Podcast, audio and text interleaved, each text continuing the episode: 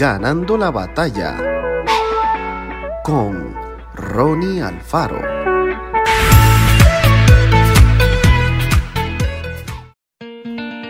No quedaban dudas. La tormenta había hecho estragos en aquella ciudad costera. Un montón de casas habían sido destruidas por la furia del mar. Muchas familias habían perdido todo y ahora no tenían un hogar donde vivir.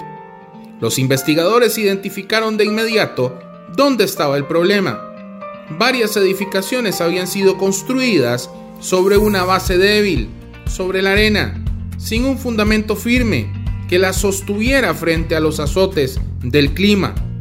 Algo parecido ocurre cuando los problemas de la vida logran derribar lo que parecía estar bien el quiebre de una amistad, la muerte de un ser amado, la separación de un matrimonio, un suicidio que nos toma por sorpresa. Parecía que había alegría, entusiasmo y ganas de vivir, pero durante la crisis todo se vino abajo y ahora solo quedan escombros. Jesús es muy claro cuando dice que la culpa no está en la tormenta, sino en la manera en que se edificó la casa. ¿Estaremos edificando nuestra vida sobre la arena? Si no leemos la Biblia cada día para buscar el consejo de Dios. Si no seguimos las instrucciones de Jesús para vivir una vida feliz. Si nos apresuramos a tomar decisiones y enredarnos en compromisos que no podremos cumplir.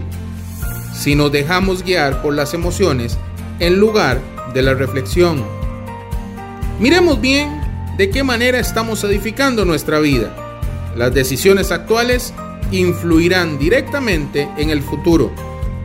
No permitamos que la ansiedad gobierne nuestros pensamientos. Esa sensación de que es ahora o nunca casi siempre es engañosa. Aprovechemos el tiempo que ahora tenemos y pensemos bien cada cosa que hagamos. Busquemos el consejo de Dios y sigámoslo. Que Dios te bendiga grandemente. Esto fue Ganando la batalla con Ronnie Alfaro.